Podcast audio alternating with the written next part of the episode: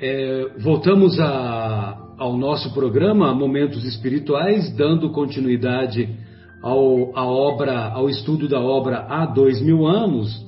No programa anterior, nós acompanhamos a, a prisão, a prisão da, o período que a, que a Lívia e a Ana, junto com quase 200 outros cristãos, se encontravam lá na, na prisão do circo romano, aguardando as festividades do, do então imperador Nero, que se daria no dia seguinte.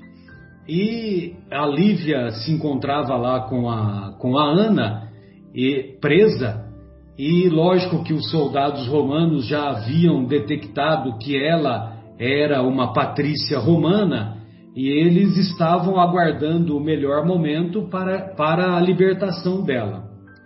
E, e a, no, no, na conversa que a Lívia é, estava, estava tendo com a Ana, a Lívia praticamente fez um aquilo que hoje nós chamaríamos de que hoje nós chamaríamos de tratamento psicológico, né?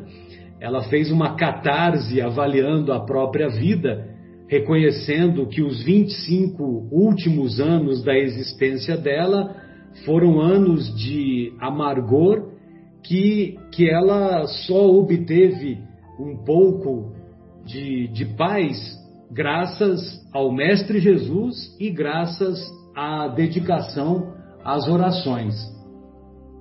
E isso é que, a, que deu a fortaleza de ânimo para que ela chegasse até aquele momento. Então, nós é, encerramos o programa passado quando, no, no, momento em que a, em que a Lívia diz para Ana, ela solicita para Ana que troque as vestes com ela, porque ela gostaria de morrer como uma pessoa humilde lá do tempo da Galileia e em homenagem ao Mestre. Evidentemente que ela também sabia e reconhecia que a partir do momento que ela trocasse as vestes com a Ana, que quem seria liberada seria a Ana. E, e isso, não, isso demonstra não somente uma grandeza da parte dela, como também é, a busca, a busca pelo sacrifício é, representava para a Lívia a, representava um, primeiro um alívio de consciência. E segundo representava para ela é, uma, um sentimento de que é, de que ela teria completado a missão dela e que e que ela se sentiria é, nessa veste de humildade ela buscaria o caminho mais árduo, o caminho mais difícil. Porque se ela buscasse o caminho mais fácil, bastava, bastava ela permanecer com as vestes, que ela sabia que ela seria liberada. Não é isso? Então nós vamos encontrar é, no comportamento da Lívia é, o reconhecimento de uma grandeza espiritual que eu particularmente encontro-me muito distante, porque nós ocidentais e nós brasileiros, nós sempre procuramos o caminho do esforço mínimo. O caminho do esforço mínimo. E nós temos que aprender aqui com a Lívia que vale a pena buscarmos o esforço máximo. Bem, então a, ela diz, né, no finalzinho da conversa, eu que nasci entre as púrpuras da nobreza, desejava buscar o reino de Jesus com as vestiduras singelas, as vestiduras, as roupas simples dos que passaram pelo mundo no torvelinho doloroso das provações e dos trabalhos. Senhora, obtemperou a serva hesitante, não vaciles se queres proporcionar-me a satisfação verdadeira.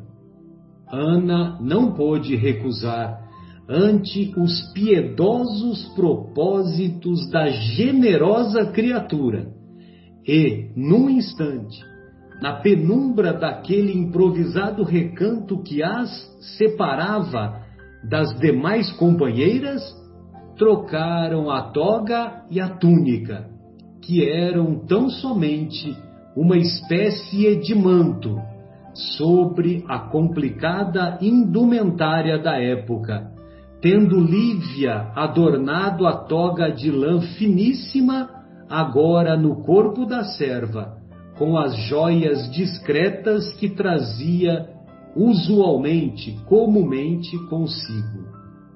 Depois de entregar-lhe dois anéis preciosos e um gracioso bracelete, apenas um adorno de valor lhe restava.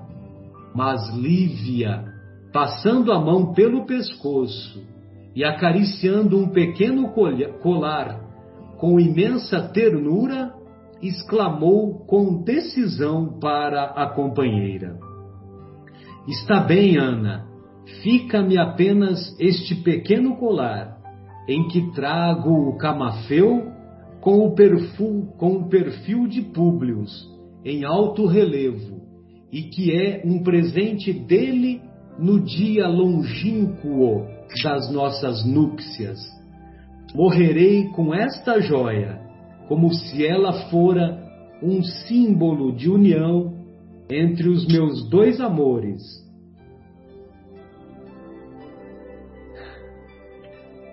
Que são meu marido e Jesus Cristo.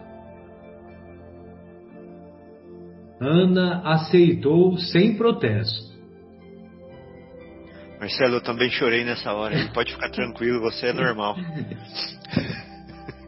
Que grandeza. Chorei até né? fechei a porta aqui para ninguém ver. Ana aceitou sem protesto todas as piedosas imposições da senhora e em breves instantes, na sua antiga beleza virginal, o porte da serva humilde estava tocado de imponente nobreza, como se ela fosse uma soberana figura de marfim velho. Para todos os prisioneiros, na terrível inquietação que os oprimia, embora as doces claridades da prece que os integrava na precisa coragem moral para o sacrifício, as horas do dia passavam pesadas e vagarosas. Já pensou percorrer 24, 48 horas, tendo como única companhia as preces? E elas e as pessoas que lá se encontravam só faziam isso, né? Porque vai fazer o quê, né? Já pensou? Nós vamos saber, nós estamos indo para o matadouro, né? E lá no matadouro nós só temos a opção de ficar orando. João de Cleófas, com o resignado heroísmo do seu fervor religioso, conseguiu manter aceso o calor da fé em todos os corações. Não faltaram os companheiros mais animosos que, na exaltação de sua confiança na providência divina, ensaiaram as, os próprios cânticos de glória espiritual para o instante supremo do martírio. Agora eu passo para você, Vera. Isso, vamos lá. Então, tá bom. palácio... Você, você me dá um respiro, então. Muito obrigado. vamos lá. No Palácio do Aventino, todos os domésticos mais íntimos acreditavam na permanência de Lívia em casa da filha. Mas um pouco antes do meio-dia, Flávia Lentulha veio ter com o pai, a fim de beijá-lo beijá-lo antes do triunfo. Quer dizer, todo mundo pensava que a Lívia estava na casa da filha, que ela sumiu, né? Aí a Flávia chegou para uh, ah, dar um beijo no pai antes que ele dele, da homenagem dele, né? Informada pelo senador quanto aos seus projetos de restabelecer a antiga felicidade doméstica, com as mais expressivas demonstrações públicas de confiança e de amor pela esposa, Flávia, com grande surpresa para o pai, procurava a mãe para as manifestações de sua justificada alegria. Aí o pessoal começou a não entender nada. Cadê a Lívia, né? Angustiosa interrogação se estampou, desse modo em todos os semblantes. Depois de 25 anos, era a primeira vez que Lívia e Ana se ausentavam de casa, de um dia para o outro, provocando os mais justificados receios. Quer dizer, ela nunca se ausentou dessa forma, né? E agora perceberam que ela estava ausente só nesse instante que ela não tinha posado em casa. Né? O senador sentiu o coração ferido, de presságios angustiosos, mas os escravos já se encontravam preparados para conduzi-lo ao Senado, onde as primeiras cerimônias teriam início depois do meio-dia, com a presença de César. Observando-lhe a aflição e os olhares ansiosos e inquietos, Flávia Lentulha buscou tranquilizá-lo com estas palavras, que dissimulavam as suas próprias aflições. Vai tranquilo, meu pai. Voltarei agora a casa, mas não me descuidarei das providências necessárias, porque quando regressares de tarde com a auréola do triunfo, quero abraçar-te com a mamãe entre as flores do vestíbulo, a fim de podermos ambas receber-te com as pétalas do nosso amor desvelado de todos os dias. Sim, filha, respondeu o senador com uma sombra de angústia. Permitam os deuses que assim seja, porque as rosas do lar serão para mim as melhores recompensas. Tomando a liteira, saudado por amigos numerosos que esperavam, Publio Lentulus demandou o Senado, onde multidões entusiásticas esfuziavam de alegria, em sinal de agradecimento pela farta distribuição de trigo com que as autoridades romanas haviam comemorado aquele evento, aplaudindo os homenageados com a gritaria ensurdecedora das grandes manifestações populares. Aqui a gente percebe que é o pão e o circo que eles ofereciam para a população, né? Então, vai Públio, então, lá para receber as suas homenagens, né? Uh, achando que depois voltaria e encontraria a, a Flávia e a esposa esperando por ele. Agora, acho que é o Akira, que não é o Mauro. Akira, né? da nobre casa política, onde os mais elegantes torneios de oratória foram proferidos para enaltecimento da personalidade do imperador e antecedidos pela figura impressionante do César, que nunca desdenhou o Fausto retumbante, né? Ou seja, ele nunca desprezou essas festas, né? No qual ele sempre era homenageado. Ele queria, ele era extremamente vaidoso, né? Bastante. E extravagante também, né? Exato.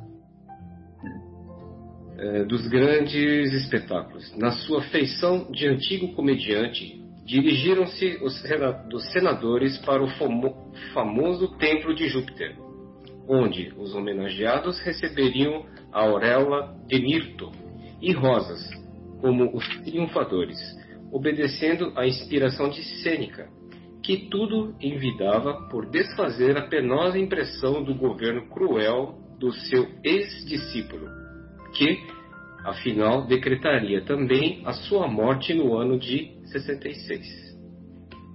Só um minutinho, Akira. Esse templo de Júpiter é, também ele era também conhecido como Capitólio. Capitólio. Exato. É, e era o maior templo de Roma. Uhum. E, e, e, ele, e ele, Nero, né? O Nero tinha sido educado por esse Sêneca mesmo, entendeu? O Sêneca, ele era um é, um pensador lá da Grécia, né? Tem vários pensamentos atribuídos a ele, e o Sêneca é que foi o, o grande instrutor do Nero. E dizem, né? Dizem as tradições, eu não me lembro onde que eu li essa história, mas que, que o, o Nero, quando ele de, assinou, logo no começo do governo dele, quando ele assinou, quando ele assinou o primeiro decreto de morte diz que ele chorou convulsivamente, entendeu? E ele chorou assim, de, de coração mesmo, foi de falsidade. Uhum. Só que com o passar do tempo, ele foi, ele foi, a sua personalidade foi, foi se deteriorando, né? Foi se deteriorando a ponto de cometer os maiores absurdos que são atribuídos tanto a ele quanto a Calígula, quanto a outros imperadores que que tiveram um comportamento absolutamente detestável, né? Nem sei se tem um, algum outro termo que seria pior, né, do que esse. É, eu acho que o poder modifica as pessoas, né? E eu acho que foi isso que acabou acontecendo também, né? De certa forma.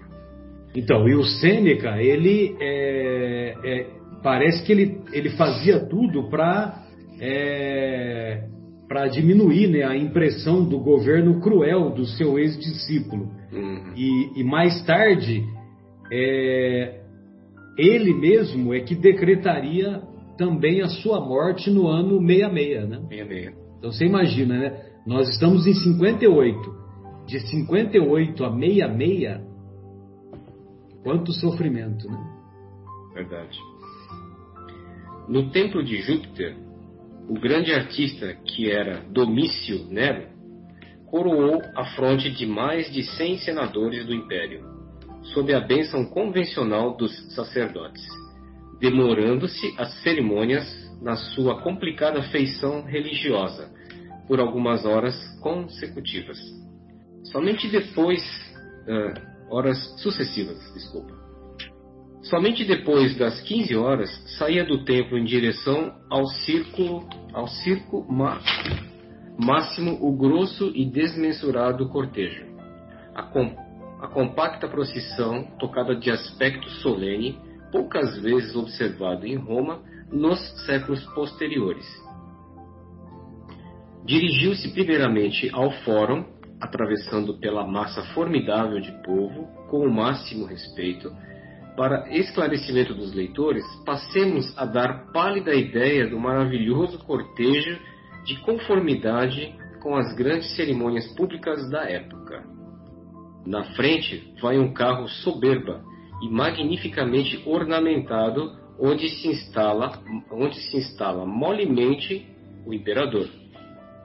Seguindo-se-lhe numerosos carros nos quais se aboletam os senadores homenageados bem como os seus áulicos, ou seja, os seus membros da corte, né, preferidos. Domício Nero, junto de um dos favoritos mais caros, passa o sobranceiro no seu traje vermelho de triunfador, com o luxo espalhafatoso que lhe caracterizava as atitudes. Em seguida, numeroso grupo de jovens de 15 anos passa a cavalo e a pé, escoltando as carruagens de honra e abrindo a marcha. Bom, aqui é o cortejo, né, bem extravagante aí no caso de Nero, né, para mostrar todo o seu poderio, a sua extravagância, né, nesse momento assim de homenagear aí os triunfadores que eram os senadores, né, os mais de 100 senadores do qual ele gostava muito, né? Porque sempre tinham eventos, essas, esses eventos nos circos, né? Que principalmente ligadas à morte, né? Que é uma coisa que infelizmente na época era comum, né? É, era o desfile, vamos dizer assim, o desfile militar da época, né? É. Regado a sangue no final. É, regado a sangue para mostrar, para evidenciar todos os os títulos transitórios que eles ostentavam à época, né? Como poderosos da época, né? Sim. Bom, pois, agora acho que agora é o Mauro, né, Mauro? Agora eu passo para o Mauro, né? Sou eu. Beleza. Eu, então vamos lá. Eu fico imaginando que esse desfile aqui era mais parecido com os desfiles de carnaval, né? Sim. Todo mundo fantasiado, umas plumas, tinham os soldados lá, eles falam quase nus, que a gente vai ler um pouquinho para frente, né? Então eu acho que é, começou aí o desfile de carnaval. É possível, é possível. É. Então continuando aqui, né? Passam depois os cocheiros guiando as bicas, as quadrigas, as cef, cef, né? sejufes. É isso? Sejufes. Sejufes. É. Sejufes, isso. É que eu não estou enxergando muito bem aqui, está complicado. É, que eram carros a dois, a quatro e a seis cavalos, para as loucas emoções das corridas tradicionais. Agora que eu entendi, viu, Mauro, que biga é de bi. Ah, é? Dois. É, dois cavalos, É quatro cavalos e seis cavalos. É. O Sérgiges, é, eu só lembro de ter lido quando eu li anteriormente o livro, né? Mas eu não, não guardei essa expressão também. Seis cavalos. A gente vê naqueles filmes romanos antigos, né? As corridas de biga. E tinha, tinha realmente de quatro e de. Eu lembro até de um filme que. Agora eu lembro do filme, mas não lembro o nome. Ben-Hur, é. A gente vê lá que tem de quatro e tem de seis, né? Eu jamais imaginaria que o de seis era Sérgio Dias. É. Enfim, E quase todos eles não faziam curva, viu, Mauro? não, tombava. Capotava. Vamos lá. Seguindo-se os cocheiros, quase em completa nudez, surgem os atletas, que farão os números de todos os grandes e pequenos jogos da tarde. Após eles, vão os três coros clássicos de dançarinos, o primeiro constituído por adultos, o segundo dos adolescentes insinuantes e o terceiro por graciosas crianças, todos ostentando a túnica escarlate e apertado com uma cinta de cobre, espada ao lado e lança na mão, salientando-se o capacete de bronze enfeitado de penachos e cocares, que lhes complementavam a indumentária extravagante. Aí eu fico pensando também o seguinte: você vê que eles colocam crianças, colocam jovens, colocam adultos, é, de certa forma, todos estão sendo treinados para dar continuidade naquelas maldades que o Império praticava, né? Qual o objetivo de colocar a criança lá? Acho que já era para educar, é, se é que a gente pode dizer educar, né? Ou deseducar naquilo que eles, aquelas maldades que eles gostavam de fazer. Esses bailarinos passam seguidos por músicos, exibindo movimentos ritmos, rítmicos e executando bailados guerreiros ao som de harpas de marfim, flautas curtas e numerosos alaúdes.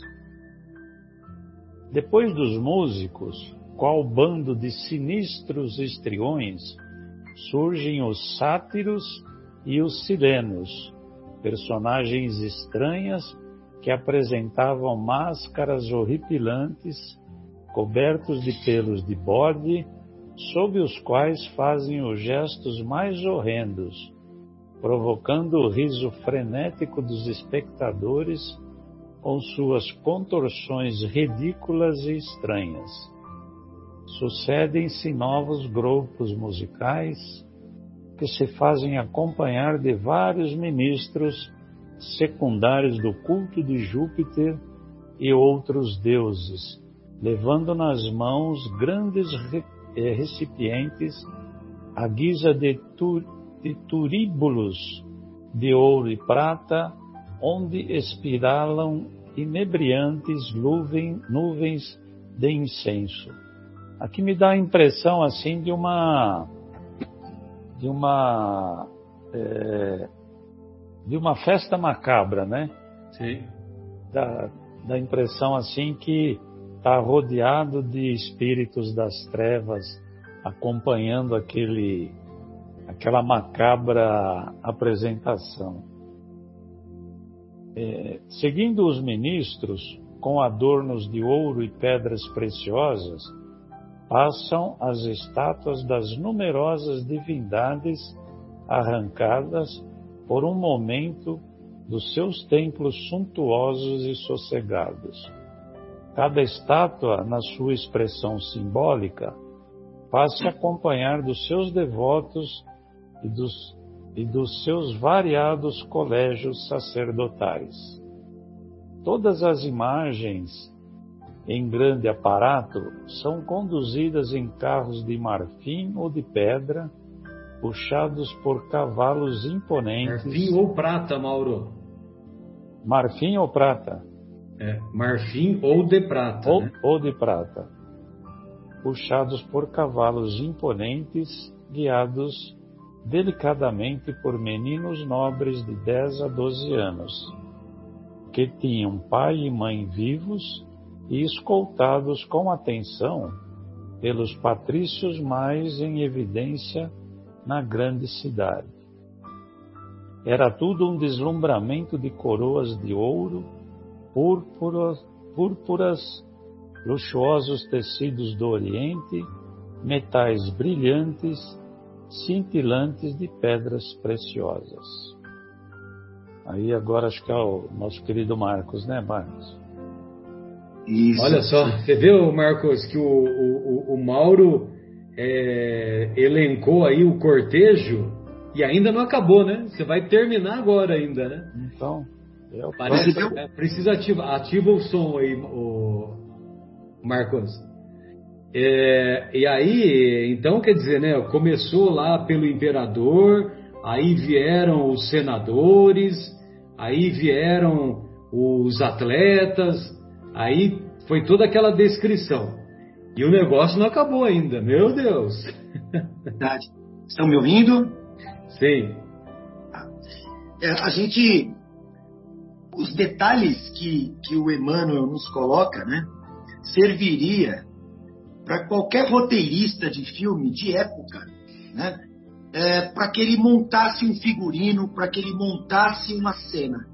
Porque ela é, ela é, é tão cheia de detalhes, né? e são detalhes que a gente não vê pass passar essas informações pela história, história, história. Né? É difícil de se ter esse nível de informação de uma cerimônia como essa. Por quê? Não, não tem uma tradição, as coisas vão, as informações vão se diminuindo. Né? Aí cabe aos roteiristas de cinema é, criarem na sua própria mente como poderia ser uma cena dessa. Agora, Emmanuel nos resgata a cena com muitos detalhes, né? Então dá para se montar um filme só uma cena lindíssima de um de um de uma festa romana ou de um evento romano de grande porte. Mas vamos lá, dando sequência.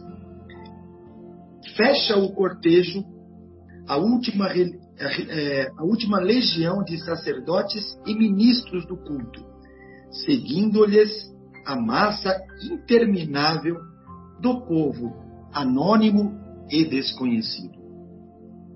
A gigantesca procissão penetra o grande circo com grande recolhimento, em observância às mais, eleva às mais elevadas solenidades.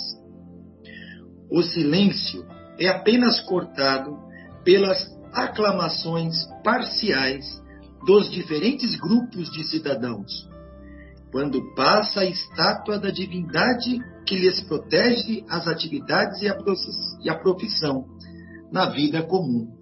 Então passavam as, as estátuas, um grupo que se simpatizava ou que adorava aquele Deus fazia um barulho maior, como uma torcida, né? E assim por diante, iam passando os, os carros alegóricos, né?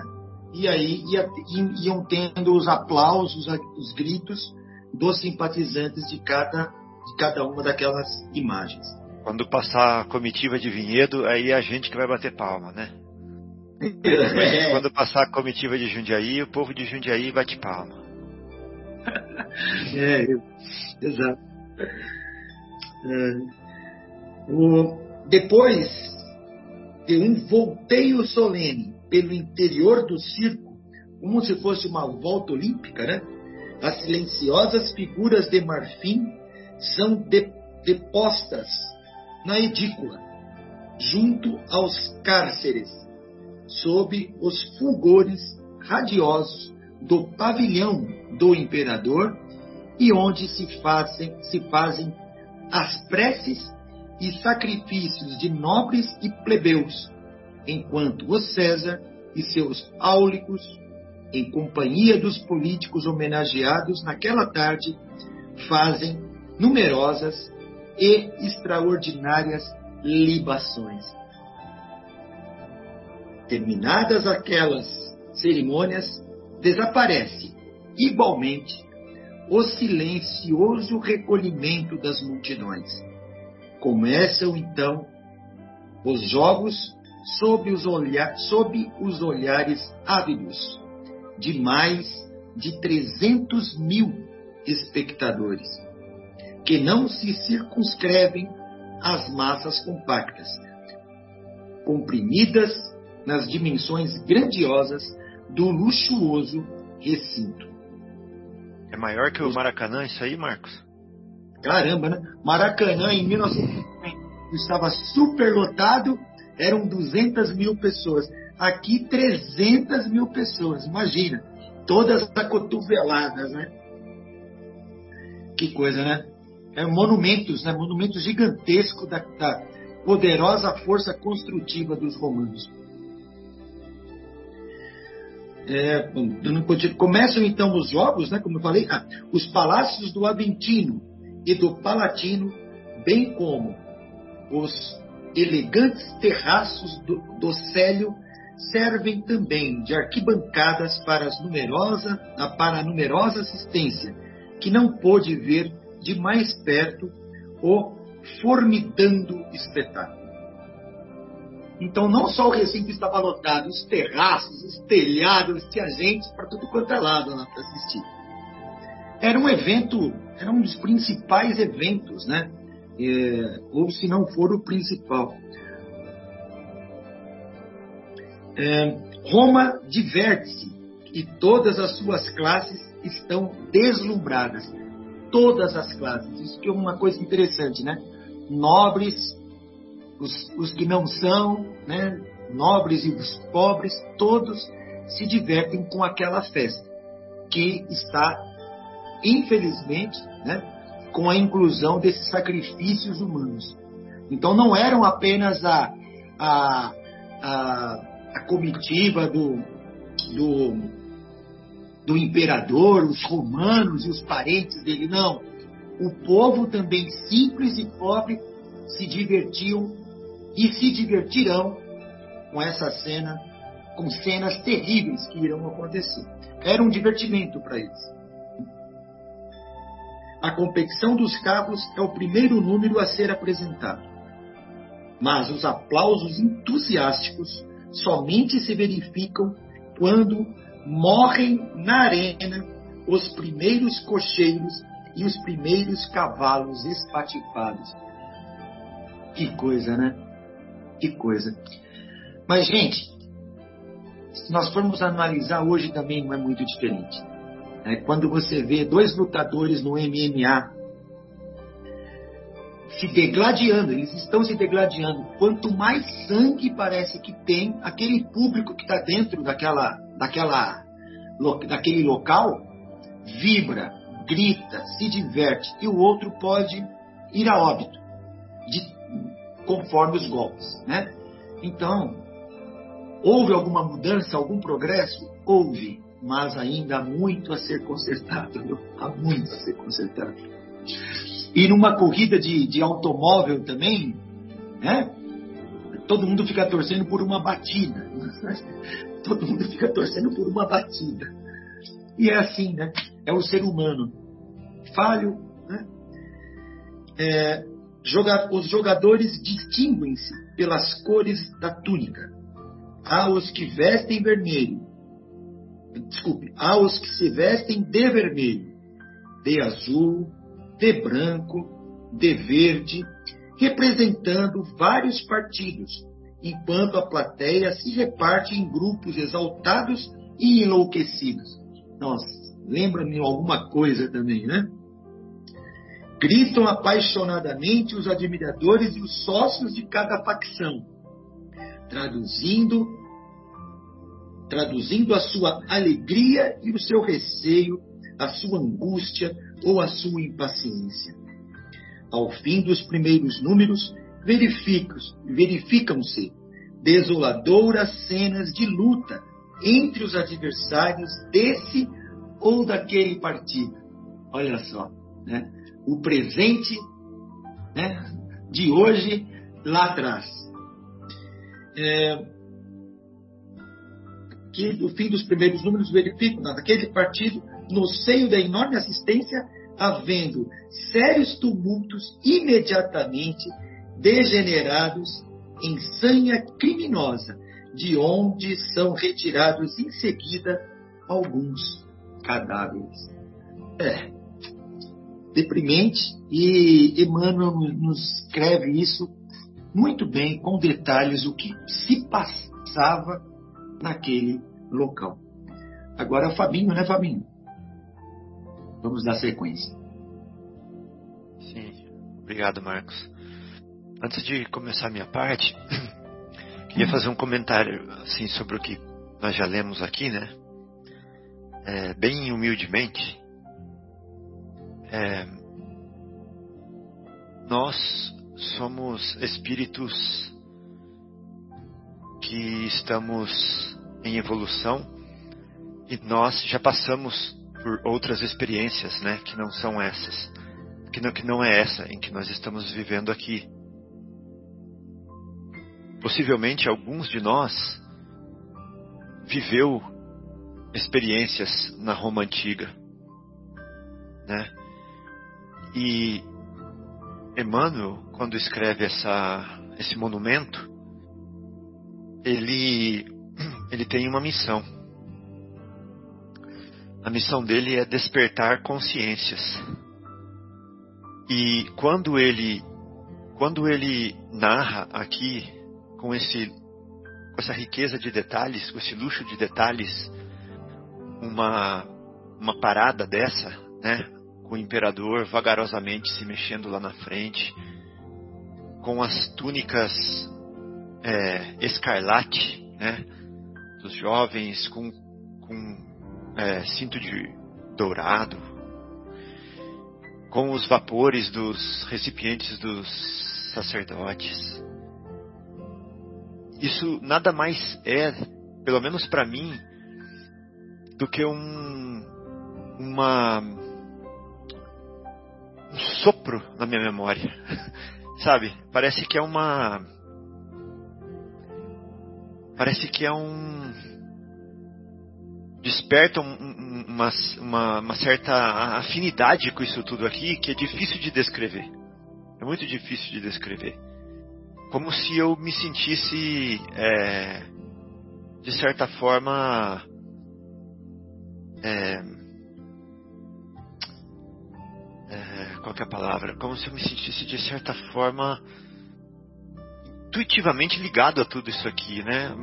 Não quer dizer que que eu estive, mas algum tipo de despertamento ou algum ponteiro, alguma alguma seta é, mostra isso para mim.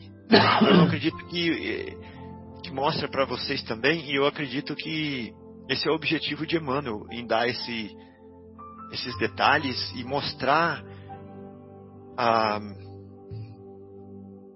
e mostrar o humor humor não no sentido de engraçado mas o sabe bom humor mau humor o humor é, por trás de tudo isso aí o intuito por trás disso daí o erro por trás de tudo isso daí a ilusão por trás de tudo isso daí para despertar a nossa consciência né? Então nós só podemos agradecer a Ele por essa por essa revelação, né? Por essa coisa linda que Ele faz aqui, que mesmo que talvez não conscientemente, mas lá no plano do eu profundo mexe com a gente, mexe muito com a gente no eu profundo isso aqui tudo, né? Então, é, muita gratidão, muita gratidão mesmo por isso aqui.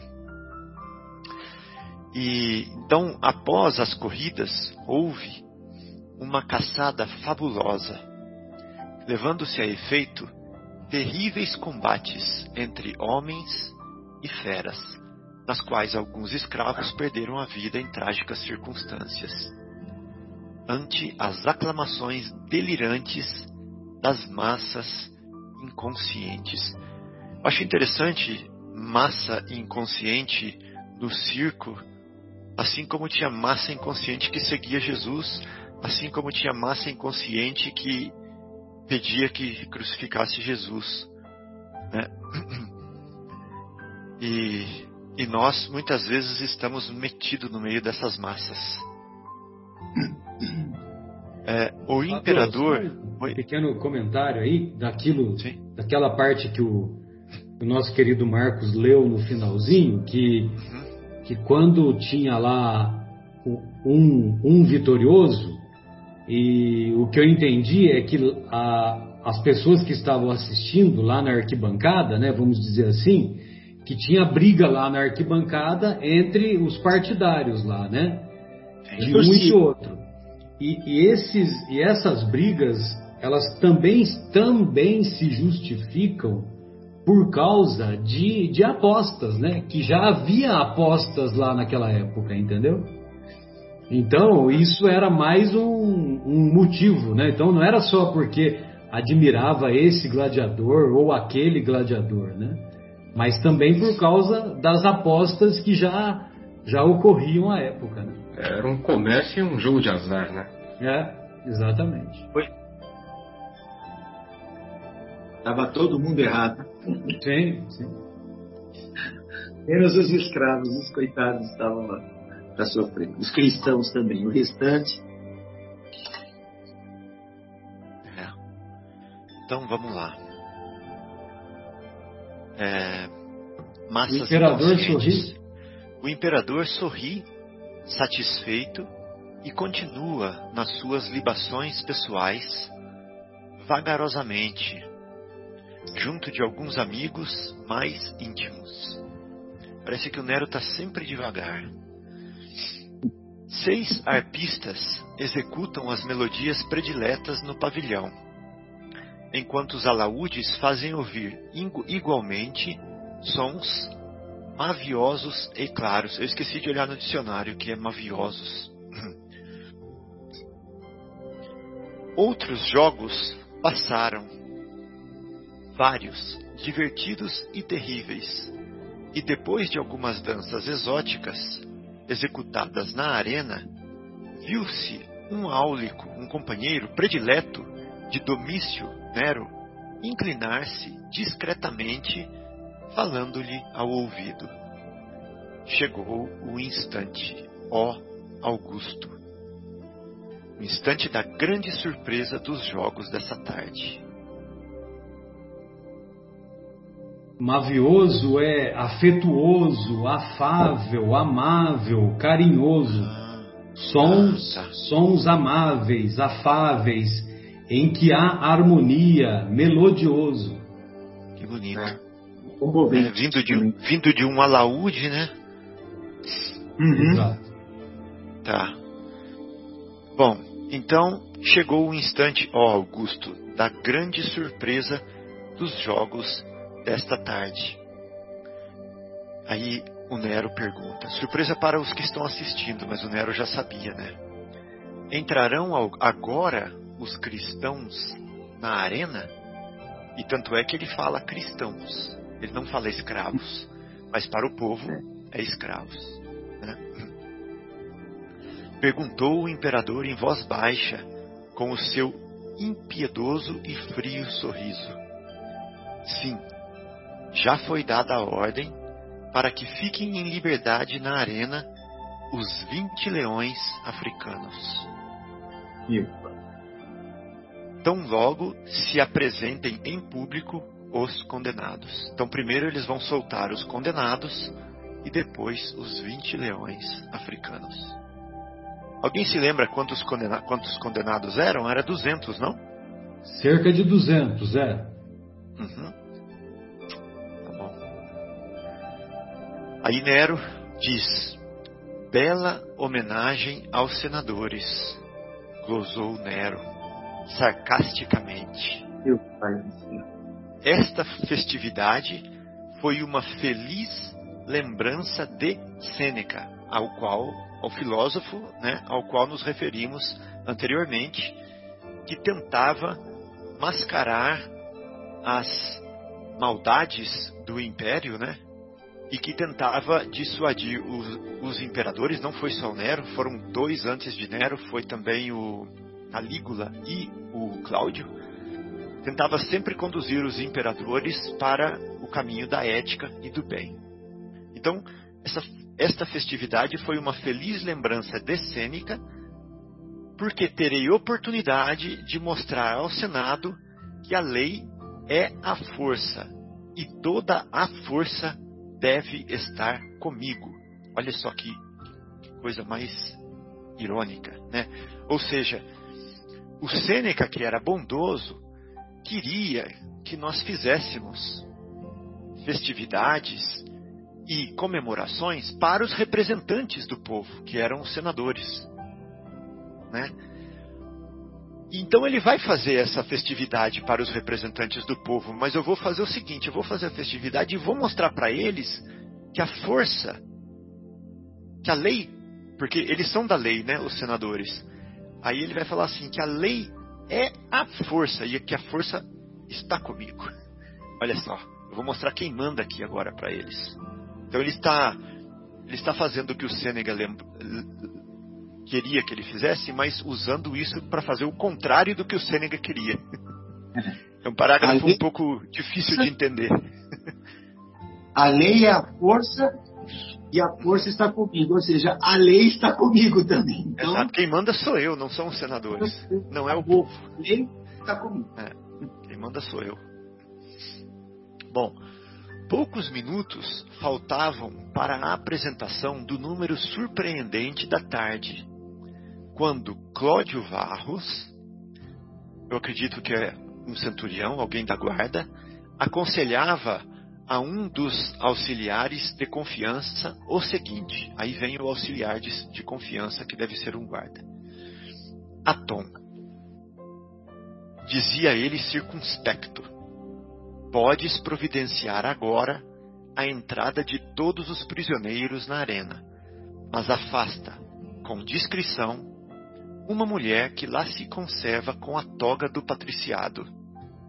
Deixa-a por último, expulsando-a em seguida para a rua, porque não desejamos complicações com a sua família. Exatamente como eles tinham planejado na noite anterior, né, em fazer isso. Eles queriam deixá-la é, presa para que ela não saísse na noite anterior e não atrapalhasse a festa, não atrapalhasse o sacrifício dos escravos se ela fosse contar isso para alguma autoridade romana. Então deixaram a presa e a soltaram antes para que eles não tivessem complicações. Eu continuo? Sim, né? O soldado fez sinal como quem havia guardado fielmente a ordem recebida dispondo-se a cumpri-la. E, daí a momentos, um numeroso grupo de cristãos, sob impropérios e apupos, apuios, apupos são vaias, eu vi no dicionário, dos mais baixos servidores do circo, encaminhava-se impavidamente para o sacrifício. Em primeiro lugar, quem ia? o palestrante. Porque o palestrante dá o exemplo. Nesse caso aí, né? Em primeiro lugar, ia João de Cleófas, murmurando intimamente a sua derradeira prece.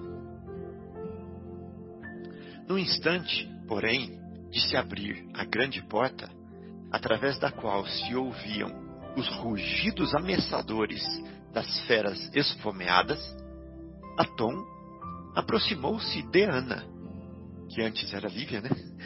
E, reparando-lhe a toga finíssima, acho que o meu livro deve estar errado, porque fala assim, reparando a toga finíssima de lá. Lã, lã. Ah, é, no meu tá com acento, é, no meu tá com acento agudo. É. A toga finíssima de lã, as joias discretas que lhe adornavam o porte enobrecido, bem como a delicada rede de ouro que lhe prendia graciosamente os cabelos, exclamou respeitosamente, admirado da nobreza de sua figura: Senhora, ficareis aqui até segunda ordem. Acho que é até aqui, né, que eu tinha. É, aí termina, aí termina. Uhum. Ai, gente, tá chegando é, a hora. Na, na, semana que vem nós vamos ver essa a descrição do, do sofrimento, né? que vai acompanhar esses verdadeiros mártires, né, que deram que deram exemplo de abnegação, de coragem, de fé, de resignação e exemplificaram essas virtudes, né, que todos nós somos capazes também de adquiri-las, embora embora tenhamos que reconhecer as nossas imperfeições que ainda somos portadores, né?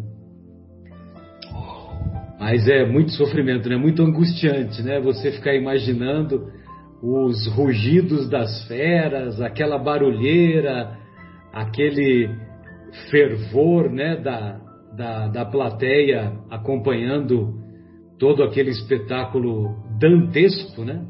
Dantesco no sentido de Dante, né? Descrevendo o inferno, descrevendo as regiões inferiores, né? Então é realmente aterrorizante, né? Nós imaginarmos tudo isso.